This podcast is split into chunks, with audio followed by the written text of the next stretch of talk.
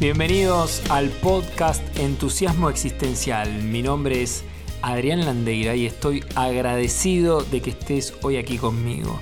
Estás a solo un paso de aprender algo nuevo para encender la chispa que iluminará tu camino hacia la mejor versión de ti mismo. Hola a todos, gracias por estar presentes donde quiera que te encuentres. El episodio de hoy contiene un plus, un bonus track acerca de los juicios.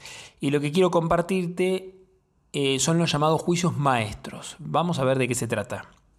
Los juicios, como dijimos, son interpretaciones, explicaciones, opiniones que hablan más de nosotros mismos que de la cosa, situación, circunstancia, persona que enjuiciamos. Es un tipo de declaración que no es ni verdadera ni falsa, sino que se las clasifica como válidas o inválidas podemos tener muchísimos juicios, pero hay uno, hay uno, que es el central, el neurálgico, del que penden muchos otros juicios. Podemos tener muchos juicios maestros. Nuestros juicios maestros decimos que los tenemos en transparencia, como en automático, no nos damos cuenta. Mira, te acerco mi caso personal. Durante mucho tiempo en el trabajo, con amigos, con la pareja, incluso con personas que había conocido recientemente, buscaba, ante un clima de tensión, tristeza o incomodidad, por algún motivo, buscaba alegrar. Y más que alegrar, buscaba agradar. Y en ese afán de agradar al otro, de no querer buscar conflicto, entre comillas, me estaba olvidando de mí, o sea, de mi amor propio. Tenía el juicio maestro que necesito que me quieran, que el otro me acepte, ya que el dolor que me genera a mí el ser rechazado o no aceptado era muy triste, era muy fuerte mi autoestima estaba un tanto golpeada.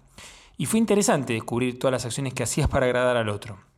Ser el payaso del grupo, haciendo divertir al otro, tomar alcohol en exceso y hacer estupideces, halagar desproporcionadamente los egos de los demás, invitar un café o un trago, incluso pagar la cuenta. Disculparme por cosas que ni siquiera había hecho, pero me hice cargo, entre tantas otras. Los juicios maestros no están a la vista con un cartel que dice, che, siento que no soy suficiente. Eh, o por favor, quíranme, no me rechacen.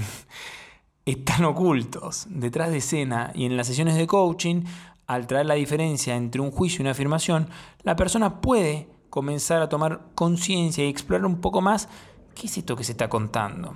Es un excelente puntapié para ir a las aguas profundas y desembocar en los juicios maestros. Y entonces, ¿qué importancia tienen los juicios maestros? que pueden tener una gran influencia en la manera como vivimos, que creemos que es así, que influyen en la forma con quienes interactuamos, en cómo pensamos, sentimos, nos expresamos. Y en línea con esto, nuestros queridos juicios maestros abren o cierran posibilidades para nuestras vidas.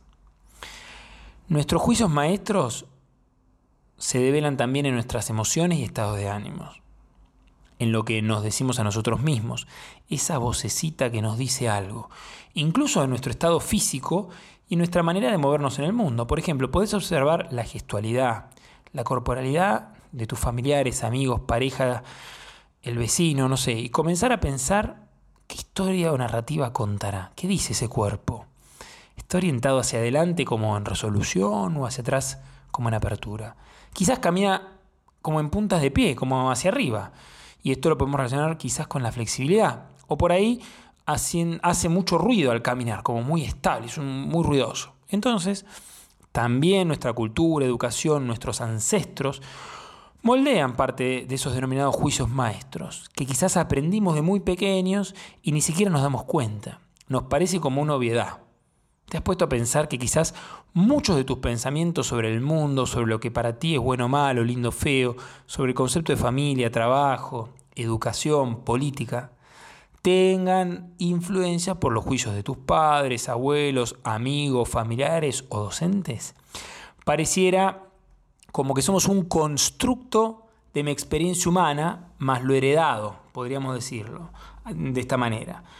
Por ahí te sorprenda conversando con tus padres, abuelos, que muchas de las inquietudes de ellos son parecidas a las tuyas. Interesante, ¿no? Así que podés ahora conversar con ellos desde otro lugar, con la mirada acerca de cómo se cuenta en el mundo, qué les gusta, qué no, qué opinan eh, sobre la vida, sobre la muerte, sobre el sexo, la educación, qué les genera. Y si podés no quedarte atrapado en la historia solamente y distanciarte un poquito del relato para empezar a mirar y tratar de comprender el observador que está haciendo. Ojo, no significa que sea de una determinada manera la persona, sino que inferimos que el mundo se lo está contando quizás de una forma particular. ¿Habita en conversaciones de queja? ¿Habita en conversaciones de abundancia, de posibilidad, de miedo? ¿Cuál es la emoción de la conversación? ¿Te entusiasma conversar o ya te quieres ir a hacer otra cosa? ¿O estás con él en presente en cuerpo, pero tu mente está divagando en cualquier otra cosa, en las tareas que tenés que hacer? ¿Cómo te sentís al conversar? ¿Qué sensaciones corporales registrás? Si identificaste algún juicio maestro tuyo, no te pelees, tranquilo.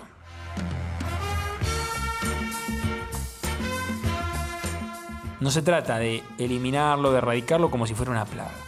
Quizás sea mejor ver qué posibilidades nos abre y cuáles nos cierra. ¿Y qué puedo aprender ahora que lo identifique? ¿Qué regalo me estará trayendo?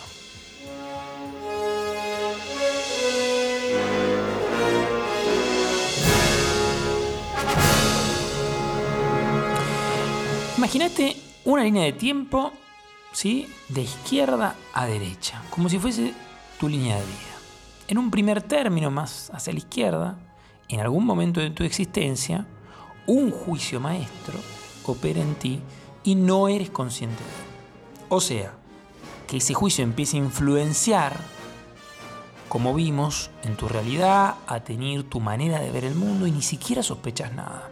Esta es una primera instancia. Luego, en algún momento, nos vamos desplazando en esa línea de tiempo, ahora hacia la derecha, sucede un hito donde eres consciente de que no eres consciente de tu juicio maestro. O sea, te das cuenta que no eres consciente de tu juicio maestro. Al moverte un poquitito más hacia la derecha, un pasito en tu línea de tiempo, en algún punto comienzas a ser consciente de que el juicio maestro actúa en ti, que opera en ti y lo habitas. Y en el extremo ya derecho de tu línea esta imaginaria que estamos haciendo de tiempo, llegas a un lugar donde ya puedes actuar de forma distinta a la preestablecida por tu juicio maestro. Es decir, puedes accionar, diseñarte desde fuera del juicio maestro. Observas que ya no actúas desde el marco, desde el perímetro que tu juicio maestro te permite.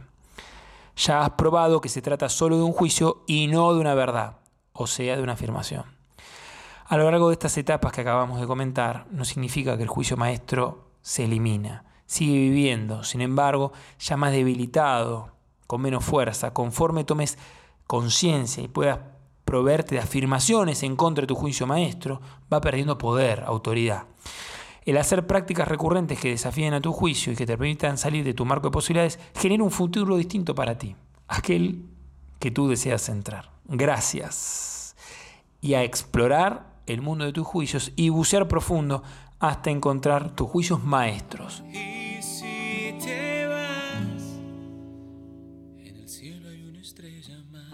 Este podcast de hoy ha terminado.